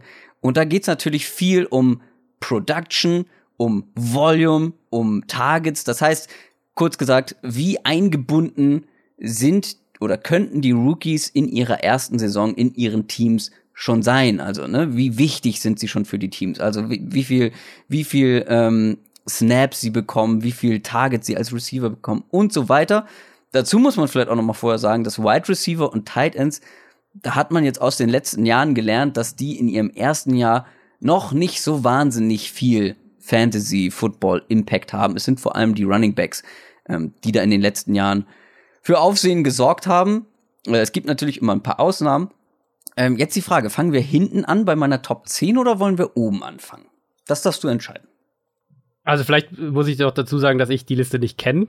Ähm, ja. Sprich, ich werde ich werd, äh, ganz genauso spontan wie alle Hörer jetzt reagieren. Ähm, wie ich, also wie ich eingangs ja schon gesagt habe, ich betrachte es da so ein bisschen äh, taktisch, schematischer, wie auch mhm. immer, je, nach, je nachdem, welche Namen du mir jetzt gleich an den Kopf wirfst. Ähm, ich würde aber sagen, um den, also für den Spannungsbogen, der ja bei einem Podcast Sinn macht, weil Leute nicht vorspielen äh, spulen können, ähm, 10 anfangen. Bei 10 anfangen. Na gut. Äh, was man auch noch ähm, dazu sagen muss, ist, dass das sehr schwierig ist natürlich und sehr hypothetisch und sehr nach Geschmack geht, inwiefern das Ranking jetzt aufgebaut ist. Ähm, und vor allem auf den hinteren Positionen, da ist alles so eng beieinander. Ähm, wenn ihr einmal nach äh, Fantasy Football Rookie Rankings im Internet googelt, da werdet ihr zig unterschiedliche Listen bekommen. Und wie gesagt, es ist alles sehr nah beieinander und auf meiner Top 10 ist einer, das ist eher so ein Sleeper, einer, den man auf dem Schirm haben sollte. Man hätte an dieser Position ganz viele andere Leute nehmen können. Ich werfe einfach mal ein paar Namen in den Raum. Ähm, Nick Chubb, ähm, Kevin Ridley, DJ Moore, ähm, die könnte man alle an dieser Position nennen. Ich habe aber mich für einen anderen Wide Receiver entschieden. Und zwar einer, der zu den 49ers gegangen ist, nämlich Dante Pettis. Wie gesagt, ist eher ein Sleeper im Draft. Ähm, die 49ers haben hochgetradet, um ihn zu bekommen. Das, finde ich, zeigt immer schon mal so ein bisschen Wertschätzung oder was das Team von diesem Spieler hält. Dazu könnte ein exzellenter Route Runner werden. Dann hat er mit Kyle Shanahan einen sehr, sehr guten offensiv denkenden, kreativen Coach. Und die Konkurrenz ist nicht allzu stark, ähm, was die Receiver in San Francisco angeht. Marquise Goodwin, äh, ich bin ich bin sehr, sehr überzeugt von Marquise Goodwin aus Fantasy Football Sicht für nächste Saison. Aber Dante Pettis könnte so ein bisschen der Possession Receiver werden. Das heißt, ähm, alle, alle Fantasy-Ligen, wo es um Points per Reception, also für jeden Punkt gibt's ein extra, äh, für jede Reception eines Receivers gibt's einen extra Punkt. Vor allem da könnte er sehr interessant werden. Und vor allem spannend, in vielen Redraft-Ligen könnte er vielleicht sogar undrafted ähm, bleiben oder halt dann in den letzten Runden erst gepickt werden. Also den solltet ihr auf jeden Fall im Blick behalten, wenn ihr dann für eure Fantasy Football Liga Draft, äh, einen Draft macht was mich bei Pettis aus, aus Teamsicht, ähm, glaube ich, so ein bisschen zögern lassen würde, ist, dass ich mir noch nicht ganz sicher bin, äh, wo sein Platz ist. Also, mhm. ähm, du hast Goodwin angesprochen, äh, Pierre Garçon kommt zurück von nach Verletzung. Ein sehr, sehr guter Receiver, ist auch ein, ein Possession-Receiver, würde ich sagen. Ähm, vielleicht ist Pettis am ehesten im Slot zu Hause. Das könnte ich mir auch vorstellen. Da haben sie jetzt Trent Taylor, ähm, den mögen sie in San Francisco sehr, der ähm, der, der wird sicher auch, wenn wir jetzt, wenn jetzt morgen ein Spiel wäre, würde der auch äh, als Slot Receiver starten. Ähm, ich bin mir noch nicht zu hundertprozentig sicher, wo Pettis Rolle da ist, zumindest jetzt im ersten Jahr. Oder ob der vielleicht sogar dann, was ja, was er ja im College unfassbar gut gemacht hat, für die Niners erstmal primär ähm, Returner ist. Ja, das ist auch noch ein Potenzial. Das ist jetzt für Fantasy Football in den meisten Ligen wird das ähm, nicht nach Spieler gewertet. Ähm, ja, absolut. Also wie gesagt, da sind bestimmt andere. Ähm, ich dachte mal, ich wage mich mal auf Platz 10, hm. wage ich mich mal was und werf Dante Pettis da mal mit ins Rennen. Bei der Top 9 ist tatsächlich ein Tight End gelandet. Tight Ends, wie gesagt, aus Fantasy Football Sicht als Rookies meistens relativ irrelevant. Evan Ingram war letztes Jahr eine absolute Ausnahme. Ähm, und Mike Gesicki, der jetzt zu den hm. Miami Dolphins gegangen ist, könnte zumindest ein bisschen Fantasy-Football-Relevanz haben. Die Miami Dolphins äh, haben Julius Thomas nicht mehr. Ähm, deswegen könnte Mike Gesicki direkt Starter werden und ist vor allem, was für Fantasy Football am allerwichtigsten ist, ein reiner Receiving Tight End. Ist ein unfassbarer Athlet, der für viele Linebacker ja schwierig bis gar nicht zu verteidigen ist. Ähm, und ja, er ist ein Tight End. Das werden wir, glaube ich, wenn wir uns generell noch mal um so ein paar Draft-Strategien bei Fantasy Football und so weiter kümmern, ähm, werde ich da auch noch mal auf die Rolle des Tight Ends eingehen. Trotzdem als so ganz späten Late Round Pick in einem Fantasy Football Draft könnte man den auf jeden Fall in Betracht ziehen. Mhm. Ist auf jeden Fall ein spannender Mann, auch in seiner Rookie-Saison, einfach weil er so viel Potenzial im, im Passing-Game hat. Der Pick gefällt mir richtig gut. Der gefällt mir wirklich gut. Ich hatte, ähm, ich weiß nicht, ob du dich noch erinnerst, ich hatte in unserer Liste für die Folge die Dolphins noch so als äh, so Under the Radar Team so ein mhm. bisschen nach dem Draft gelistet. Ähm, da kann ich vielleicht jetzt einfach ein paar Sätze dazu sagen, weil Gesicki ist für mich ein maßgeblicher Spieler dafür. Also die sind, meiner Meinung nach sind die defensiv, haben die natürlich mit, äh, mit einem äh, Jerome Baker und vor allem dann natürlich mit, äh, mit Minka Fitzpatrick sich deutlich verbessert. Ähm, ich glaube, dass Mike Gesicki bei den Dolphins sehr, sehr früh eine Rolle haben wird, weil der wird nicht blocken müssen. Also in der Offense von Adam ja. Gaze ähm, spielt der Tight End eigentlich eine sehr, sehr wichtige Rolle. Deswegen hatte er hatte ja auch ähm, das versucht, mit Julius Thomas auszufüllen. Das hat jetzt gar nicht geklappt. Thomas war ja irgendwie seitdem der von äh, aus Denver weg war und von Peyton Manning weg war, war der ja eigentlich so irgendwie generell von der Bildfläche verschwunden. Ähm, die Dolphins, klar, die haben äh, jetzt J.J. im Laufe der Saison weggegeben und die haben äh, Jarvis Landry jetzt abgegeben. Ich denke, dass sie die Slot-Produktion von Landry, so wie sie Landry eingesetzt haben, relativ problemlos ähm, mit Amendola und Albert Wilson auffangen können. Das heißt, mhm. da wird sich jetzt, was die, was das Scheme angeht, und, und darum geht's ja jetzt letztlich, dann wird sich jetzt nicht so wahnsinnig viel ändern. Du hast ein klares Outside-Receiver-Duo mit Devante Parker und Kenny Stills. Ähm, du bist im Backfield meiner Meinung nach noch explosiver als äh, letzte Saison. Und dann hast du eben Mike Gesicki. Und Gesicki, vom, vom rein wie Gaze seinen Tight gerne nutzt, ist eben, dass der Tight alleine auf einer Seite steht. Also ein, äh, ein Ex-ISO-Receiver nennt man das dann in dem Fall, der alleine quasi auf, sagen wir zum Beispiel auf der rechten Seite der Formation steht und dann drei Receiver auf der linken Seite der Formation. Gaze will seinen Tight End so isoliert haben, damit er möglichst viele 1 gegen 1 Matchups bekommt, eben auf seiner Seite. Weil die Defense sich eben auf die Seite mehr konzentrieren muss, wo eben die drei Receiver sind. Gesicki ist der athletischste Tight End dieser Draftklasse gewesen. Er ist der Tight End, ähm, wo ich sage, der wird als, als Receiver hat der das größte Potenzial. Und deswegen habe ich vorhin auch gesagt, der wird in Miami nicht blocken müssen. Mhm. Ähm, Gaze wird den als das, was er ist, einen überathletischen großen Receiver mehr oder weniger einsetzen. Ähm, so ein bisschen kann man da an Jimmy Graham in seinen, in seinen größten Zeiten bei den Saints denken. Ähm, und die, ich glaube, dass er deswegen auch nie, dass er dieses, dieses Muster, das Thailand in ihrer Rookie-Saison oft Probleme haben, so ein bisschen durchbrechen kann, weil er quasi seine Rolle, die er im College hatte, noch weiter ausgebaut bekommt und nicht ähm, ganz neue Züge der Position lernen muss.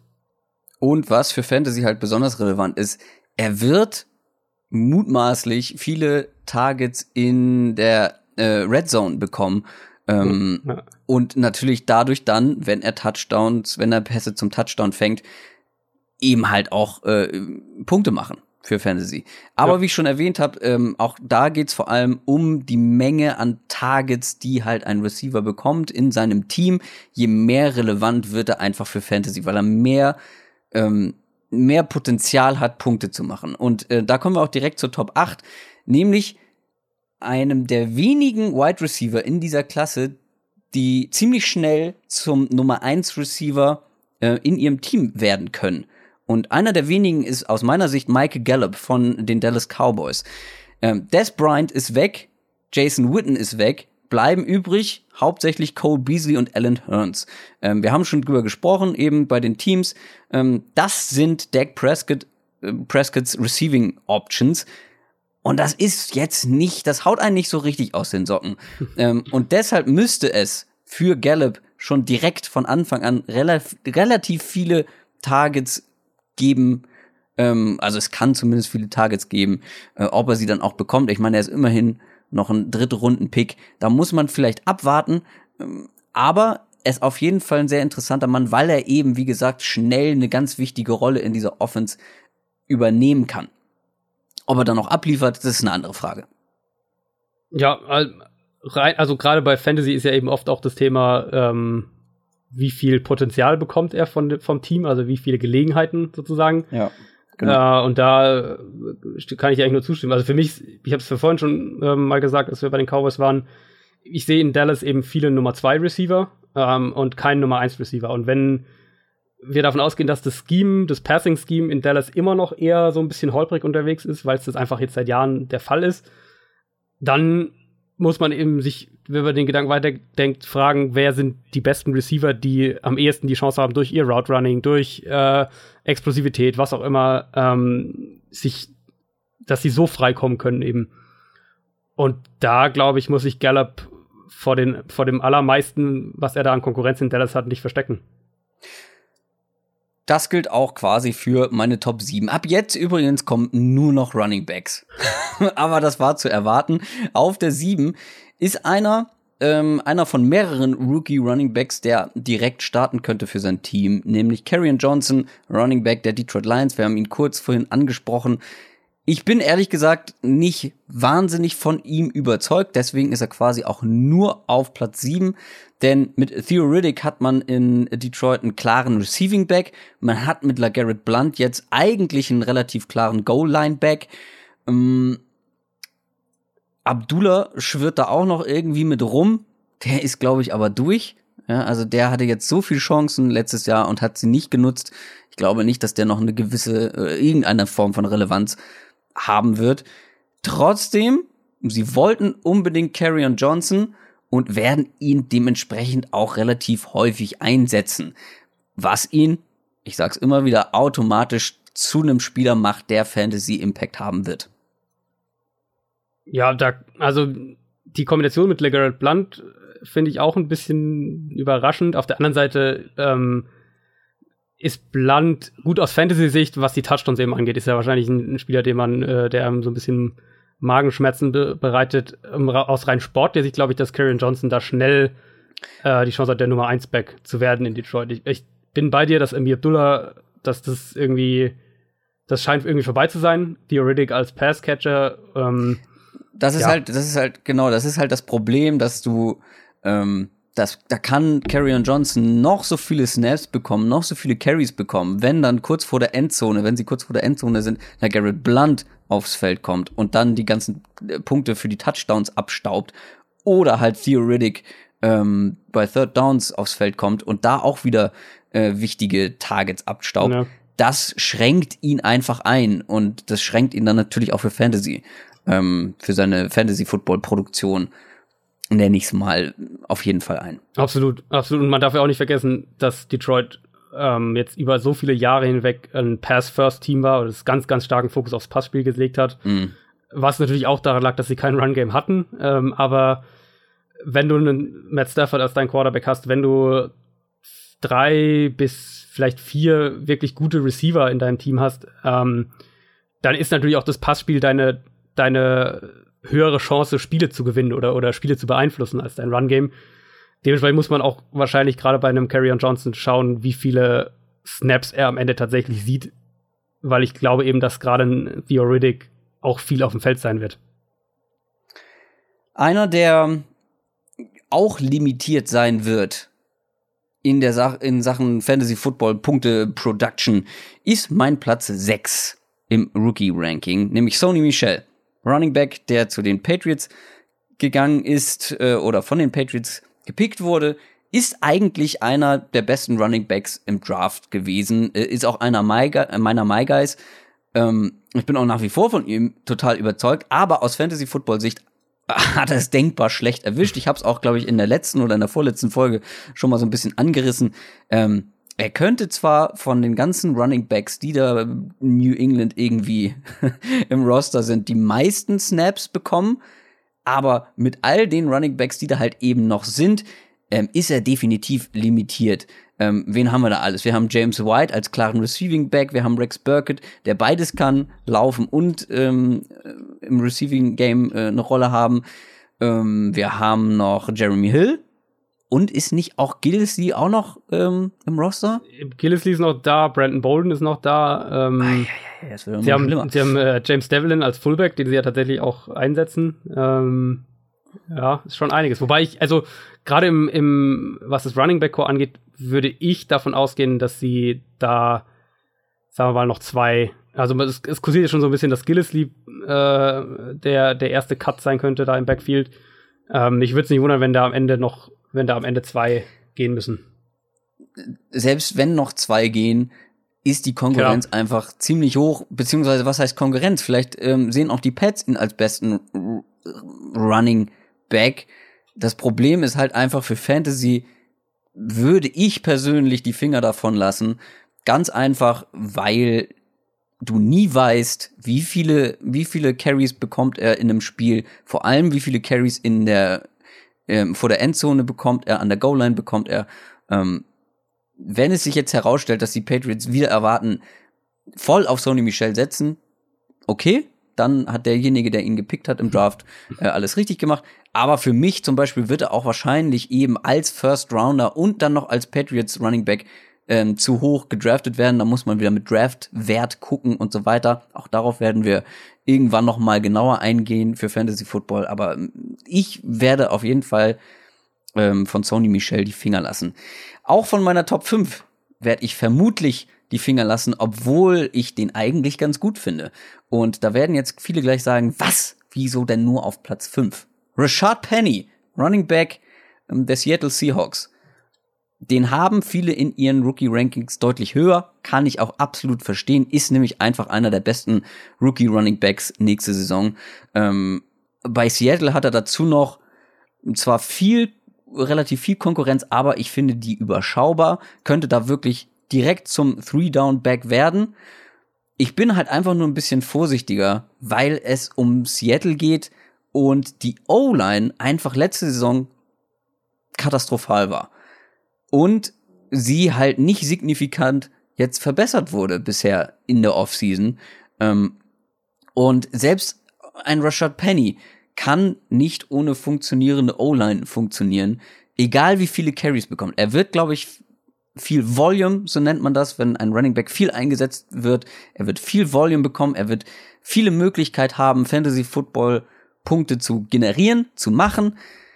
Trotzdem, wenn das nicht funktioniert, wenn die O-Line nicht funktioniert und er jedes Mal nur ein paar Yards macht, dann bringt dir das gar nichts. Dann wird er von vielen anderen Running Backs in Sachen Fantasy-Punkte überholt. Und auch hier ist der Fall, wie ein bisschen bei Sony Michel, weil er ein First Rounder war und weil er jetzt auch in Seattle gelandet wird und weil viele ihn als ähm, klaren ähm, Nummer 1 Running Back in Seattle sehen, wird er vermutlich ziemlich hoch gedraftet werden ähm, und wird deswegen wahrscheinlich nicht bei mir landen. Ich glaube, dass ich den Leuten mehr Mut bei Rashad Penny machen würde als du. Äh, zumindest ein bisschen, weil. Ja. Also, die Seahawks sind ja sowieso. Die Seahawks sind ja irgendwie schon im Umbruch, aber sie sind auch so ein bisschen eine Wundertüte. Sie haben jetzt ja neue Koordinator, offensiv und defensiv, wenn ich nicht ganz. Ja, doch, offensiv und defensiv. Ähm, mit einem Richard Sherman, der weg ist, eventuell Cam Chancellor, der weg ist, äh, Cliff Averill ist weg. Da ist schon viel viel, viele Gesichter dieses Teams sind, sind äh, irgendwie weggegangen. Dazu auch einfach, also gute Spieler eben. Jimmy Graham haben sie letzte Saison deutlich besser eingesetzt. Äh, der ist weg. Ähm, da, da, da war schon ein Aderlass und man weiß noch nicht genau, wie das aussieht. Aber ähm, mit Brian Schottenheimer als neuer Offensive Coordinator äh, bin ich sehr gespannt, wie er sein System auf die Seahawks anpasst. Also er setzt ja grundsätzlich auf ein vertikales Passspiel, also viele viele lange Pässe, was ja erstmal für, zu Russell Wilsons Stil oder, oder seinen Stärken auch passt. Ähm, er setzt im Run-Game aber auf eine Mischung aus viel horizontales Run-Game, also Stretch-Runs, Outside-Runs, die, die mehr sich so zur Seite erstmal entwickeln und versucht aber eben daraus dann ähm, einzelne Power-Runs durch die Mitte zu laufen und, und so eben die Defense auf dem falschen Fuß zu erwischen, äh, dafür zu sorgen, dass die Defense irgendwie einen Fake überspielt und dann auf, auf der anderen Seite was frei ist, so in die Richtung. Richard Penny, auf der einen Seite glaube ich, dass er ein Three-Down-Back sein kann. Ich glaube, also ich glaube, dass er auch als Receiver funktionieren kann in der NFL. Auf der anderen Seite ist er vielleicht der beste Contact Runner dieser Draftklasse, also was, was Yards nach äh, erstem Gegnerkontakt angeht. Dementsprechend, und ich denke, das ist auch ein Grund ist, warum die Seahawks ihn gedraftet haben, ähm, dass er eben so ein bisschen was ja eben Marshall Lynch auch so lange ausgezeichnet hat. Er war ja bei, also wirklich mit riesigem Abstand der beste Contact Runner in der NFL in seinen, in seinen Hochzeiten ähm, und hat da auch viel, viele Schwächen in der Offensive Line überspielt. Dass Penny so ein bisschen diesen Stil ähm, oder, oder diese Qualität auch mitbringt und gleichzeitig mhm. eben auch als Receiver noch eine Waffe sein kann. Gut, und dann, wie gesagt, die Offense lässt sich Wundertüte, man weiß nicht, wie das aussehen wird, man weiß nicht, wie die Offensive Line mit neuem Coaching jetzt mal aussehen wird. Ich aber glaube, dass Penny eine ganz gute Rolle haben könnte. Ich bin halt einfach, was die Seattle Offense angeht, sehr, sehr skeptisch momentan. Plus, in jeder Fantasy-Football-Liga in Deutschland wird wahrscheinlich ein Seahawk-Fan dabei sein. Das und der wird ihn schon sehr, sehr sein, früh ja. nehmen. und dann ist das auch gut so. Wenn es dann funktioniert, Glückwunsch. Aber ich glaube, der wird über Wert gedraftet werden. Aber das ist ein anderes Thema, das soll jetzt im Ranking nicht unbedingt mit reinspielen. Ähm, an Nummer vier kommt einer, bin ich auch zum Teil ein bisschen vorsichtig. Wieder ein Running Back und zwar der Rolls Royce unter den Running Backs. Royce Freeman ähm, von den Denver Broncos. Ganz einfach hier eine Sache von, von auch wieder von Volume ähm, und Potenzial, was er an Möglichkeiten einfach bekommen wird. Ähm, könnte nämlich direkt in Woche eins ganz klare Nummer eins im Backfield sein. Devonte Booker ist eigentlich nach dem Abgang von CJ Anderson die einzige Hauptkonkurrenz. Ähm, und CJ Anderson, muss man bedenken, hatte als Nummer eins Running Back von den Broncos letztes Jahr in einer nicht so gut funktionierenden Offense ähm, auch noch auf jeden Fall Fantasy-Wert. Das muss man noch mal festhalten. Plus, ähm, wir glauben beide, dass die Broncos Offense ähm, gesteigert ist im Vergleich zu letztem Jahr. Mhm. Ähm, und Royce Freeman wird Fantasy Football relevant sein, da bin ich mir ziemlich sicher, weil er einfach auch alles mitbringt, um ein solider Three-Down-Back zu werden. Ja. Und ähm, dann wird's irgendwann die Menge machen. Ich glaube, es gibt deutlich bessere Runner ähm, unter den Rookies. Ja, ein Sony Michel alleine. Ähm, oder auch ein Nick Chubb bei den Browns, der jetzt gar nicht im Ranking mit drin ist. Ähm, aber trotzdem, er ist sehr, sehr ausgeglichen, ein sehr ausgeglichener Running Back und weil er einfach so wenig Konkurrenz hat und ähm, viele Carries bekommen wird und auch im Passing Game wahrscheinlich mit eingebunden wird, ist der für mich auf Platz 4. Ja, macht auch Sinn und vielleicht einfach eine, eine äh, Stat so dazu. Die, die Broncos haben ja gesehen, wie Minnesota ähm, um Case Keenum herum gespielt hat letztes Jahr. Ja. Und die Vikings hatten von allen Teams in der Regular Season ähm, die zweitmeisten Rushing-Versuche pro Spiel, knapp über 31. Sie waren das einzige Team, was, äh, äh, was über 31 Runs pro Spiel hatte, außer Jacksonville. Und ich glaube, dass die Broncos in die Richtung auch gehen werden. Also nicht, dass sie zwangsläufig jetzt 31 Runs pro Spiel haben, aber dass sie einen Fokus aufs Run-Game setzen, um eben ähm, Keenum zu entlasten und, und die Offense möglichst schwer ausrechenbar zu machen. Deswegen, wie du sagst, die Freeman wird viele Gelegenheiten kriegen, davon gehe ich auch fest aus. Und er ist ein einfach, er ist einfach ein solider All-Around-Back und er wird seine Stats in der NFL liefern. Ich glaube, mein umstrittenster Platz wird die Top 3 sein. Ähm, vor allem ähm, aus deiner Sicht. es ist nämlich Darius Guys. Mein Lieblings-Running Back eigentlich in der kompletten ähm, Draft-Klasse. Ähm, ist bei den Washington Redskins gelandet und er müsste eigentlich natürlich, weil er mein Mann ist, an Nummer zwei sein, ist jetzt nur an drei, weil einfach die Konkurrenz im Backfield von den Redskins mh, mm, ja schon ziemlich ausgeprägt ist. Da haben wir schon drüber gesprochen und das lässt ihn halt einfach in Sachen Fantasy so ein bisschen fallen, weil man nicht weiß, wie schnell setzt er sich letztendlich durch. Ich glaube mhm. schon, dass er mit Abstand der beste Runner äh, in Washington ist, aber wie schnell setzt er sich durch? Ist er in Week 1 schon klarer Starter? Das kann man halt jetzt noch nicht genau sagen. Dazu kommt, dass mit Chris Thompson, wir haben auch schon drüber gesprochen, ist der klare Receiving Back bei den Redskins. Das wird auf jeden Fall Darius Guys für Fantasy ein bisschen limitieren, weil er halt keine oder wenig Targets bekommen wird, könnte nun ähm, ja die ersten zwei Downs vor allem eingesetzt werden.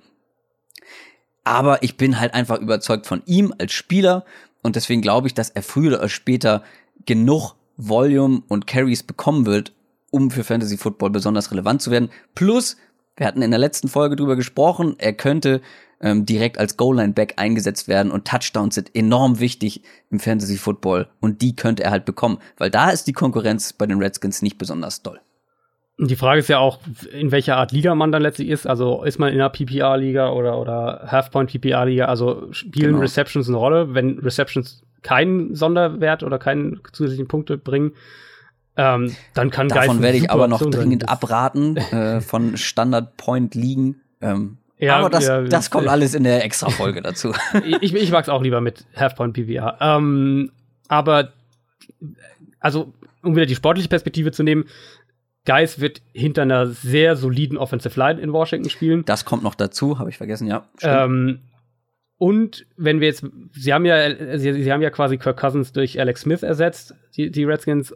Ähm, ich gehe jetzt mal davon aus, dass Washington auch sich das ein oder andere Element aus der Chiefs Offense da mitnimmt, weil es macht keinen Sinn, dein Quarterback, der äh, jetzt doch schon über der 30 ist, ein gutes Stück, ähm, da in ein komplett neues Scheme reinzupressen und ihn, und ihn zu Sachen machen zu lassen, mit denen er sich nicht wohlfühlt und, und die ihm letztlich auch nicht liegen was war ein maßgeblicher Faktor in der Chiefs Offense letzte Saison? Das waren die Run-Pass-Options, die mhm. dir, wenn sie gut äh, designt sind und gut umgesetzt sind, ähm, oft entweder einen freien Pass oder einen einfachen Run äh, erlauben. Und es war, natürlich lag das auch ähm, an äh, Hand bei den Chiefs, aber es war auch eine Scheme-Sache, dass, Washington, dass, dass äh, Kansas City letztes Jahr die meisten Yards pro Run in der Regular Season erzielt hat.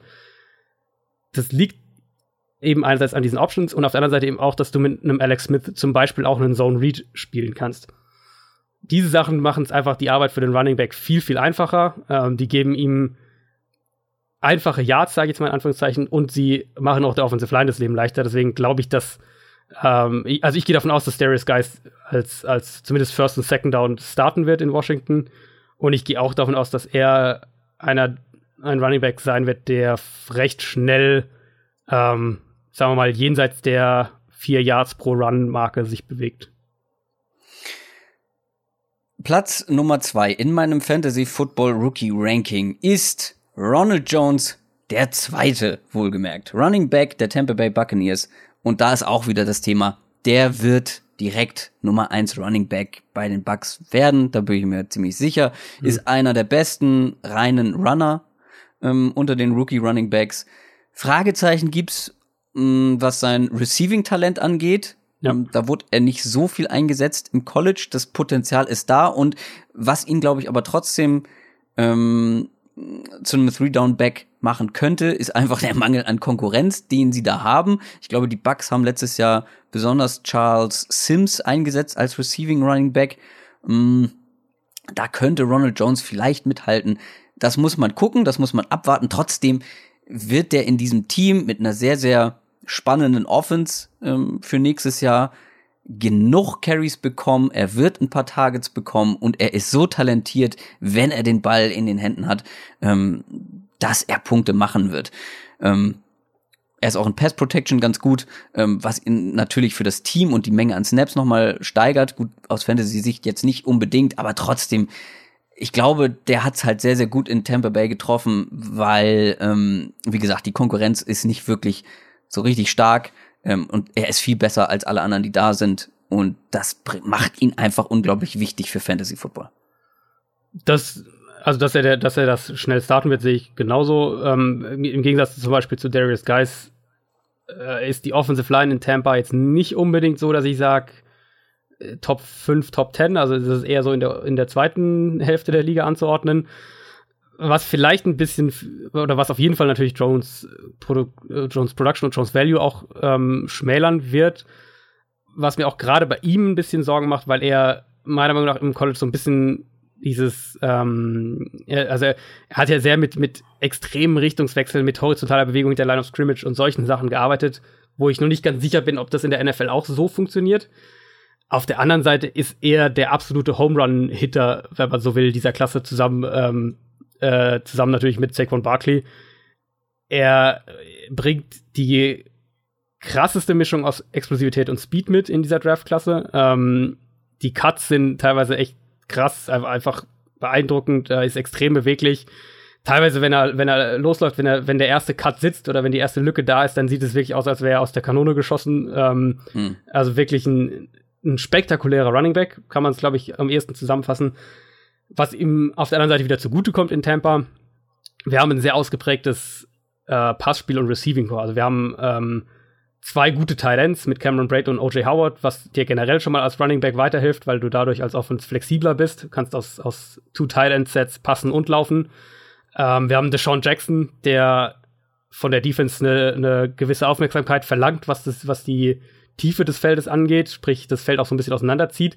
Und natürlich ein Mike Evans, äh, einen ganz klaren Nummer 1 Receiver, einen der 5, 6 besten Wide Receiver in der NFL. Das wird ihm helfen, das wird ihm auch Räume verschaffen. Ich glaube, dass er so ein bisschen äh, lustigerweise jetzt im gleichen Team die Running Back Version von Deshaun Jackson werden könnte.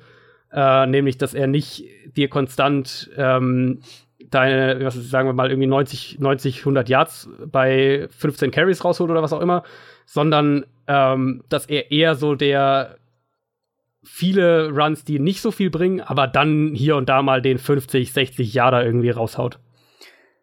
Was ich eben so ein bisschen angedeutet habe, was du jetzt auch nochmal unterstrichen hast, ähm, ist, es ist auch einfach wichtig für Fantasy, nicht nur für Running Backs, sondern insgesamt, wie gut ist die gesamte Offense. Ja. Ja, es gibt natürlich Spieler in einer schlechten Offense, die trotzdem ihre soliden Fantasy-Punkte machen, Woche für Woche. Aber wenn eine Offense insgesamt gut funktioniert und auch im, im Real Life, in der Real Life NFL viele Punkte macht, dann werden auch die Fantasy-Spieler insgesamt mehr Punkte machen. Ja. Und deswegen ist Ronald Jones einfach bei mir noch mal ein Stück höher als so manch anderer, als jetzt zum Beispiel ein Richard Penny, wo ich Zweifel an der Offense habe. Ähm, einfach weil die Offense, glaube ich, relativ oft übers Feld marschieren wird, viele Yards machen wird und davon wird halt Ronald Jones viele machen, gleich viele Fantasy-Punkte. Deswegen ist er bei mir auf Platz zwei. Nummer eins, ja, ich glaube, das kann man in so zwei, drei Sätzen zusammenfassen. Das ist keine Überraschung. Wenn wir bisher über die äh, Plätze zwei bis zehn gesprochen haben, sprechen wir über ähm, nicht die höchsten Runden in so einem normalen Fantasy Football Draft. In einer komplett anderen Liga spielt die Nummer eins spielt Saquon Barkley, Running Back, New York Giants. Wir haben schon oft über ihn gesprochen. Ich habe mir jetzt aber noch mal, um das Ranking zusammenzustellen, einfach aus Spaß und gute Laune äh, mir noch mal ein paar Tapes von ihm angeguckt. Das ist schon einfach, das ist schon einfach schön anzuschauen. Ähm, und aus Fantasy-Football-Sicht ist es, glaube ich, der einzige, der so gut wie kein einziges Fragezeichen mit sich bringt, was die erste Saison angeht. Er wird Starting Running Back sein. Er wird genug Carries bekommen, er wird genug Targets bekommen, weil er einfach auch ein guter Receiver ist. Ähm, plus, ich habe es vorhin erwähnt, er hatte im College eine schlechte O-Line und ist trotzdem hat trotzdem diese wahnsinnig diese wahnsinnigen Highlight Reels und diese krassen Tapes hingelegt. Und bei den Giants hat er jetzt mit Nate Solder und äh, Will Hernandez mh, zwei gute Run-Blocker, zwei sehr gute Run-Blocker ähm, ja, zur Hilfe bekommen ich bin hyped, was Saquon Barkley für Fantasy angeht. Einziger Nachteil, er wird wahrscheinlich ein bisschen überdraftet werden. Ähm, also ich könnte mir gut vorstellen, dass er in vielen Ligen in Runde 1 geht. Das ist für einen Rookie natürlich schon, ja, kann man machen, weil Saquon Barkley ist. Ähm, kommt natürlich immer darauf an, wo hat man seinen Platz, ähm, sein, seine Draft Position. Ähm, der könnte sehr, sehr früh weggehen und es gibt viele Veteran Running Backs, die ich trotzdem noch bevorzugen werde, ähm, einfach weil man weiß, wie sie in der NFL spielen und wie sie für Fantasy Football relevant sind. Ich denke da an einen Livian Bell, an einen David Johnson, auch wenn er jetzt verletzt war, an einen Elliott, an einen Todd Gurley und so weiter. Ja, da, ich glaube, bei Barclay sportlich ähm, kann man nicht, nicht viel dagegen sagen. Also die, die linke Seite der Line mit Soldier und Hernandez sollte eine der äh, besten Run-Blocking-Seiten einer Line in der NFL sein, ähm, wenn man so will. Und wenn der halt seine Gaps bekommt, man genau. mag es sich gar nicht ausmalen. genau, genau, genau. Also die, und die wird er zumindest mehr bekommen als irgendein Giants Running Back in, in seiner ja. ganzen Weile. Ähm, ich glaube auch, dass ihm der, der neue Head Coach Pat Schirmer, dass der ihm sehr, sehr helfen wird. Einmal als, weil er ihn als äh, Receiver sehr gut einbinden wird. Das haben wir in Minnesota letztes Jahr gesehen, ob es jetzt ähm, äh, Jared McKinnon war oder wer auch immer. Die, die, die, Vikings haben ihre Running Backs gut und sinnvoll ins Passspiel eingebunden. Das wird Schirmer jetzt garantiert noch mehr machen.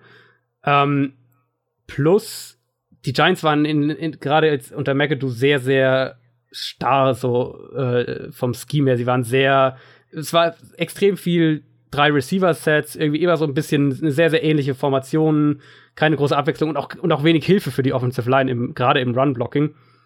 Äh, und ich glaube, das wird sich mit Schirmer ändern. Ich denke, dass wir da mehr Flexibilität sehen werden, mehr ähm, Receiver und Tight End Blocking auch, äh, was, was das Run-Game angeht, vielleicht auch mal mehr, mehr Two-Tight End Sets und solche Sachen. Das alles wird Barkley helfen und ich gehe auch davon aus und ich glaube, niemand würde jetzt auf irgendwen anders setzen, wenn wir von, von Rookie des Jahres sprechen. Also ich denke, da wird so gut wie jeder auf Saquon Barkley tippen. Ja, vor allem aus Fantasy-Sicht. Der wird einfach Punkte machen. So, mein Lieber, wir haben schon wieder ein wahnsinniges Brett hier äh, abgeliefert.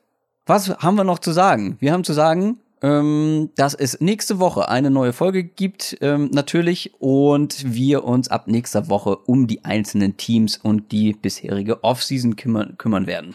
Ganz genau. Wir ähm, haben noch nicht entschieden, Vielleicht lassen wir einfach die, die Hörer entscheiden, mit welcher Division wir anfangen. Vielleicht welcher hauen, Division fangen wir an? Hauen wir einfach äh, vier spontan raus auf Twitter und ihr könnt entscheiden, mit welcher wir anfangen. Ähm, genau, und dann werden wir jede Division, also quasi eine Folge ist eine Division, sprich, egal von welchem Team ihr Fan seid, ihr könnt euch sicher sein, dass wir ja. mindestens eine Viertelstunde über euer Team sprechen werden.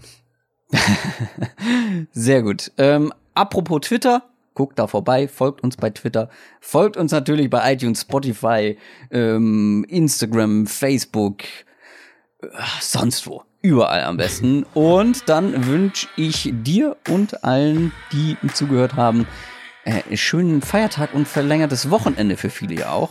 Ähm, ja. Das war's. Bis denn. Ciao. Macht's gut.